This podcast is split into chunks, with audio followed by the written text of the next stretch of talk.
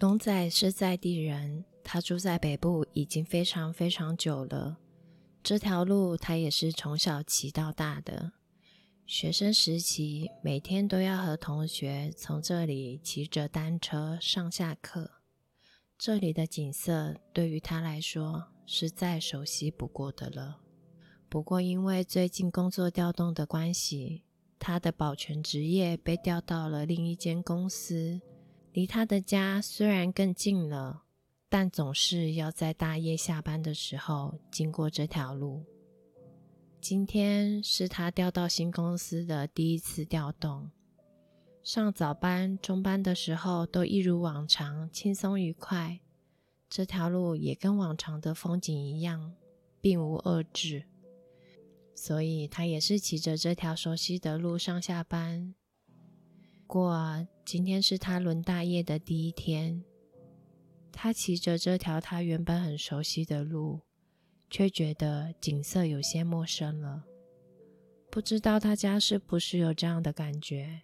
明明是同一条路，但是不同的时间经过，尤其是早上和晚上的差别更大。总是会突然骑一骑之后晃神，之后回神，想想啊，我骑到哪了？这是哪里？龙仔自然也是不例外。今天是他调到新公司的第一天上大夜。以往他不是没有轮过大夜班的，但是因为 Joe 的那间公司离他家比较远，所以通常他是不会走这条路去上下班的。也就是在这个时候，他第一次那么晚，在晚上十点多的时候经过这条路，骑着自己既熟悉又陌生的路，他突然有些恍惚了。恍恍惚惚之中，他突然全身开始发麻，总感觉好像要打了冷战，却又打不出来。回过神之后，发现路边有个白影，他慢慢骑近细看，白影又消失了。大夜班开始轮班的时间是十一点，从他家出门，十点半再出门就差不多了。十点半了。都这个时候了，应该不会有人还在这里才对。尤其那个身影的身形看起来像是一个女生，一个女生大半夜穿着白色衣服蹲在路边，呵呵这怎么想都不可能，肯定是自己太累眼花了。就这样，龙仔也没细想，顺利的到了公司。隔天，他依旧骑着这条北部的数字线道去上班。骑着骑着，同样的头皮发麻感又浮现上来。他又看见了一个白影，就在路边的草丛。这次的白影更加的具象，真的就像他昨天看到的那样，像是一个女孩子蹲在那边的样子。这次他放慢了速度，想仔细看清楚，究竟只是个塑胶袋，还是真的有人蹲在那里。他越骑越慢，越骑越慢，眼前的白影越来越清晰，越来越清晰，就蹲在距离他的不远处。他心漏跳了一拍，用力一眨眼睛，再睁开，又什么都没有了。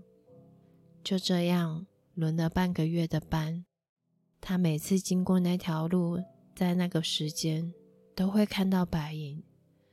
他也总告诉自己，一定是塑胶袋，一定是塑胶袋。毕竟生平不做亏心事，半夜不怕鬼敲门。他这辈子也没做过什么伤天害理的事。就算不是麻瓜体质，看到了点什么，那个白影也不像要伤害他的样子。那么就相安无事吧，他是这么想着的。轮了大半年。大夜班的班终于轮完了，这次他轮到了中班。中班的上班时间是下午三点，下班时间是晚上十一点。按着惯例，龙仔并没有因此就换一条路走，而是一样走了这条他最熟悉的数字线道要回家。经过这个地方的时候，比他之前上大夜班时更晚了一些。现在是已经是十一点多了。他虽然骑过这里，但还是不免放慢速度，想看看对向的车道是否还会出现那个白影。骑在自己既熟悉又陌生的道路上，他又有一点开始进入那个恍恍惚惚的状态了。看向对面的车道，嗯，今天没有那个白影。难道白影是在十点多的时候才会出现吗？这么想着的他，听到后面传来一句话，一个女生小小声的说：“你来找我了吗？你来找我了吗？”听到这一句话的龙仔猛地从恍惚中惊醒。他紧急一刹车，马上就擦撞到了县道旁的栅栏。等到下一秒钟，他再回神过来，发现自己已经摔到了地上，手脚有多处的轻微擦伤。这个时候，后面停了一辆汽车，汽车就停在距离他一两公尺的地方。车上跑下来一对男女，男的急匆匆的跑向他。女的则是跑到旁边的栅栏，拿着手机，开着手电筒往下来照着。男司机热心的问着阿龙：“笑脸呢？笑脸呢？你还好吧？没事吧？”“哦，我没事，这脚有手跟脚有点痛。”“好好好啊，你不要动，你不要动，哎，我现在去打电话帮你叫救护车，你不要乱动哦。你安心呐，我们车子停着，不会有车靠近的。”男司机从车上摆了三角锥，拉出安全距离，就拿着手机到旁边拨打电话了。站在栅栏旁边的女乘客像是在找什么似的，一直用手电筒往下照，无奈一堆树丛根本就看不清。那个女生着急的跑回龙仔身边，问他。先生，先生，你有没有感觉到你后面的那女生被你甩到什么地方了？她没有掉下去，哎，我找不到她，哎，啊啊，什么女生？我我我我从头到尾都是一个人呐，我没有载人哎。先生，你不要闹哦，我们一路开车开在你后面，我还在跟我老公开玩笑说，那个女生裙子穿那么长还侧坐，万一出事情会很危险。结果我们才刚讲完没多久，你就自己撞车了，先生，你是不是喝酒了？那个女生这样被甩出去，事情很大条，你不要闹哦。不是，我没有喝酒，我刚下夜大夜班，我就跟你说了，从头到尾就只有我一个人，没有什么女生啊。你到底在讲什么？刚才听到的女生声音跟女乘客跟他讲的话，让荣仔全身起了鸡皮疙瘩。战斗不已。此时，警方已经到了现场。他看着女乘客，跟警方说了几句话之后，往栅栏处比一比。一名警官跟他过去了栅栏的地方。一名警官朝他走来：“先生，你还好吗？意识清楚吗？好，可以，没问题哈。好，来，我现在问一下你的身份证字号跟你的姓名。”现在做一下例行的酒测检查，请你配合哦。好，酒测值为零。等下救护车就会赶到了。虽然你说没什么意外，只是擦伤，为了安全起见，我们还是建议你去医院一趟。此时，女乘客跟另外一个警员从栅栏处走来，朝着这个警官摇了摇头。这里的警官转头问龙仔。先生，我再跟您口头确认一次，你真的没有载人吗？警察先生，拜托，我撞到栅栏已经很衰了，我真的真的没有载人啊！如果有载人的话，我不会现在还坐在这里不去找啊。帮他报警的男司机从他们的小客车下来，走向警官和自己的太太，说了几句话之后。便离开了。好，王先生，刚刚那对夫妻跟我说，他们有回车上看了一下行车记录器，发现没有那个人。那有可能是他们眼花了。他们要我跟你说，不好意思，误会你了。但还是建议你有空去庙里走一趟。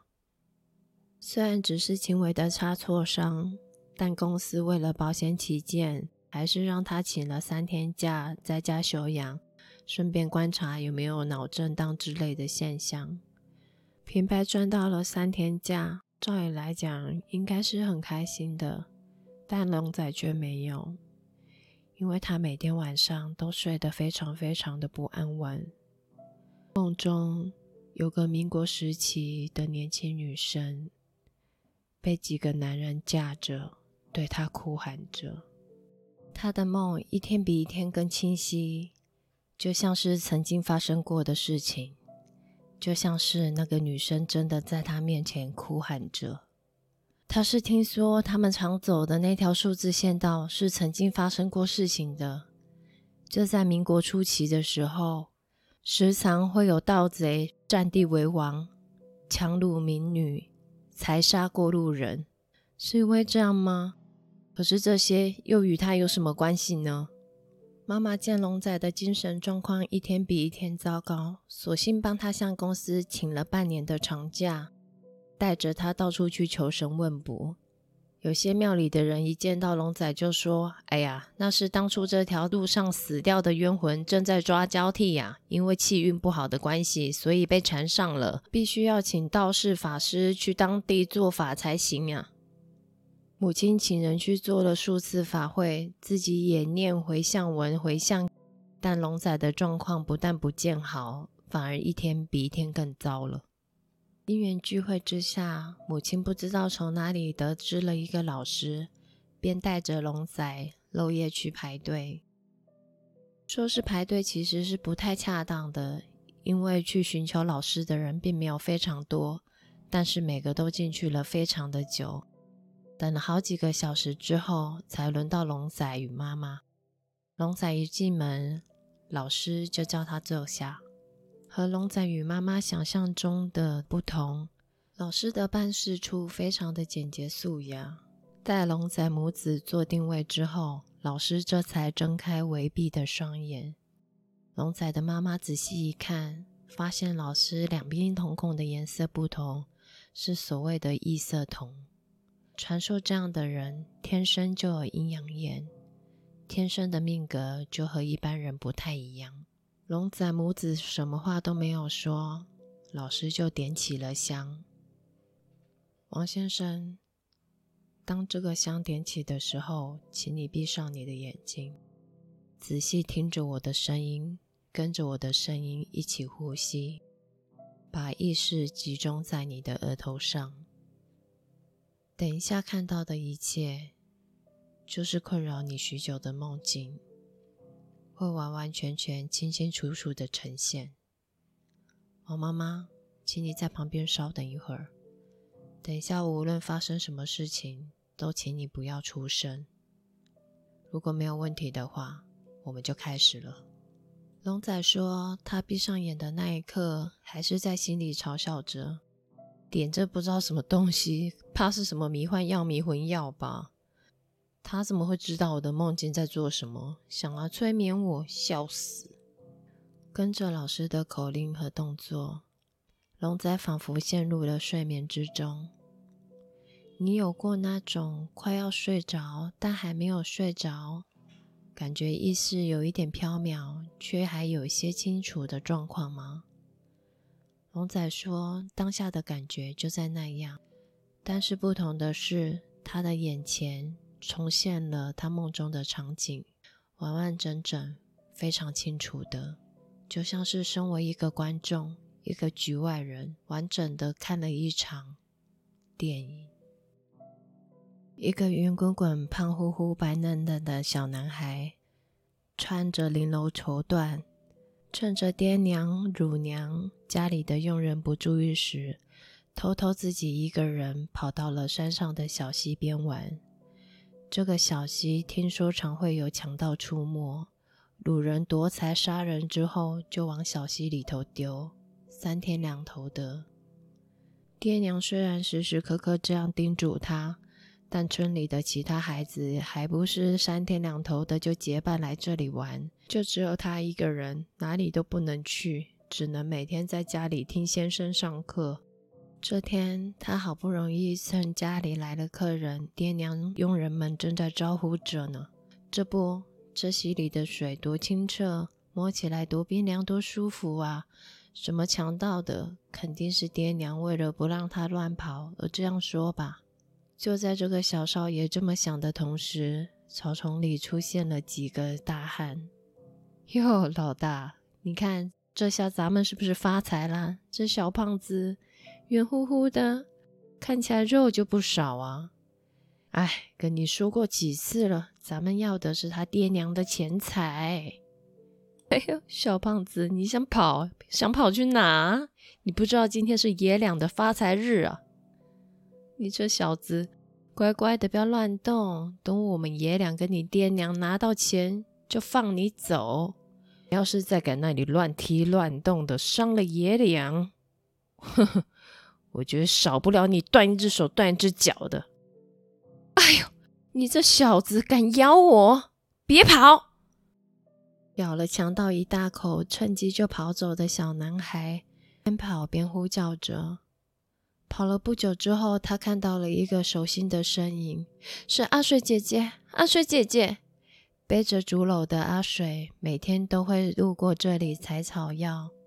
他的父亲才大病初愈，大夫交代着，一定要每天用现采的草药熬药，才能让他的父亲好得更快。阿水姐姐，救我！救我！有强盗要抓我！有强盗！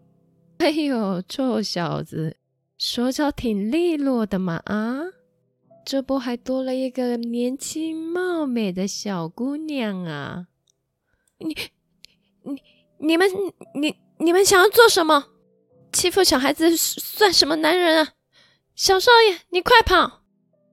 就这样，那个年轻的姑娘成为了强盗的下手对象。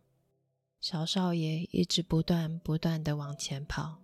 一直不断的往前跑，回到村里之后，他假装没有发生过这件事情。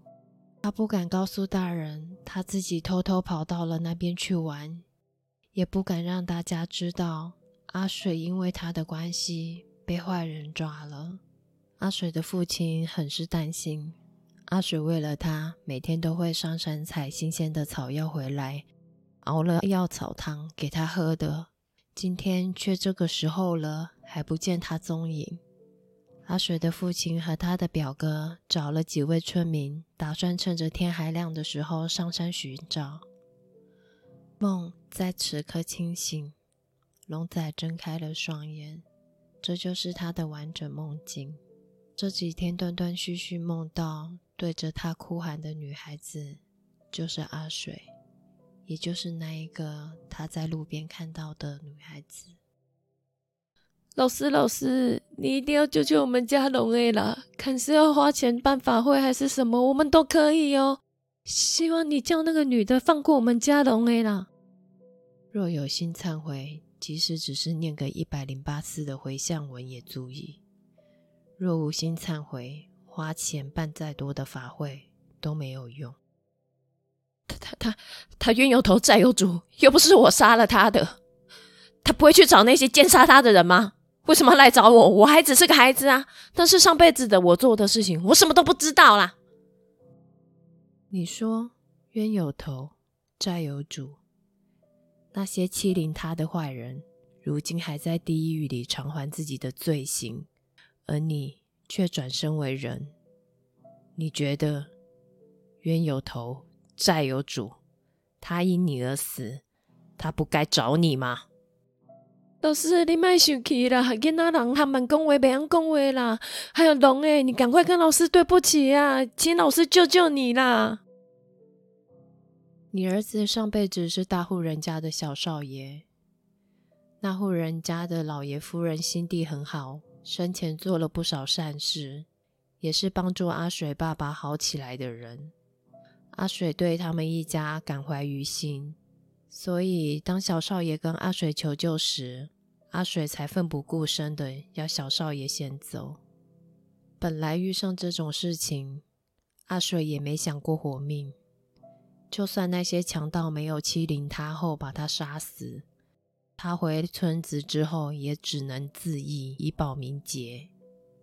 毕竟在那个年代，被侮辱过的女人。是无法苟活。阿水并不怨恨自己就这样死了，但是你儿子千不该万不该向要去找他的村民们谎称看到他与别的男人私奔，因为这样阿水的老父亲伤心过度又病倒。他是万不可能相信最孝顺、最疼爱的女儿，每天都要去山上为他采草药，期盼他早日康复的女儿，会这样丢下他跟别的男人私奔。何况他已与他表哥有亲在身，他断然不可能这样子伤害他们所有的人。阿水为你上了命，他无话可说，拿这条命来偿还你们对他父亲的恩情。他早已心知肚明，但你让他和他的老父亲、表哥抑郁而终，让他的尸骨曝晒荒野，回不了家，连他的家人要帮他办后事也没办法。这就是你犯下的过错，这就是他在那里等你的原因。你上辈子继承了父母给的家财万贯，延续了父母的善心，做了很多好事。所以活得非常长寿，他也等了你很久，他一直都相信你会带着村民回来找他的。那他现在到底想怎么样？这都是上辈子的我做的事情，难道要我以命偿命吗？跟你们说过多少次了，你们来我这里的人真的很奇怪，动不动就是抓交替，动不动就是以命偿命，天道不是这样循环的。凡事有因才有果，没有巧合，全都是因缘聚合。阿水要的也很简单，他就是要你找到他的家人，告诉他的家人当年发生的事情，清清楚楚的告诉家人，他并没有与别人私奔，并没有丢弃他的老父，弃他的表哥。就在你看见他蹲着的那里的东南方，在两公里以内。一定可以找到他的家人。那个方向是他死前一直紧盯着不放，一直到现在都还想回去的地方。该怎么办？怎么办吧？这件事情你也可以当做梦，听听笑笑就过了，或者是留到下一世，由下一世的你再继续完成这件事情。事情能否善了，完全看你自心。我言尽于此。大门在那里，慢走不送。离开老师的办事处之后，龙仔与母亲访问了当地的耆老，拜托自己已经在地震跟户政事务所上班的高中同学，请他依着手上有的线索，那名女生的姓名、姓氏与大概位置，找到了阿水家人如今的住处，并前往拜访。去的前一天，龙仔和母亲思考了一整天，想着要怎么跟对方说明自己的来意，才不会显得唐突。对方不知道会不会把自己当成诈骗集团，想要来讨取些什么好处。这么忐忑不安的他们，到了查到的地址之后，发现门口早已有位白发苍苍的老公公正站在那里等着他们。诶。Hello，阿贝，我嗯，阿贝，我今天来是有件事情想要跟你讲。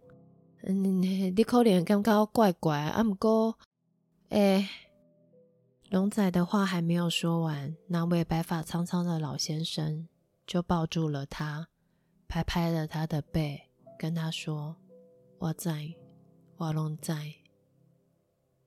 我阿爸有托梦跟我讲。”原来这位老先生是阿水弟弟的儿子，也就是如果阿水还在世的话，他是要叫他姑姑的。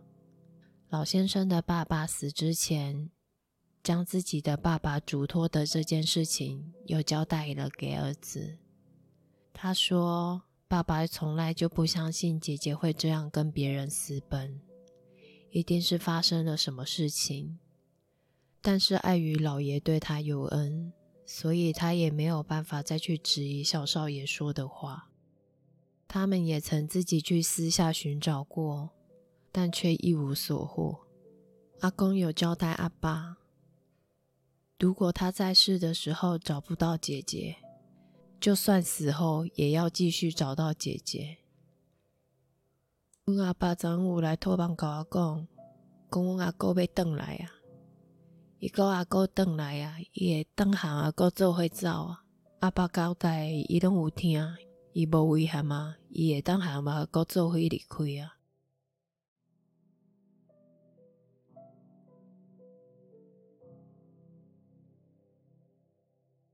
今天的故事已经结束了。喜欢我的分享，请留言或是给我五颗星星。每个反馈都是给声音创作者的鼓励。啾咪。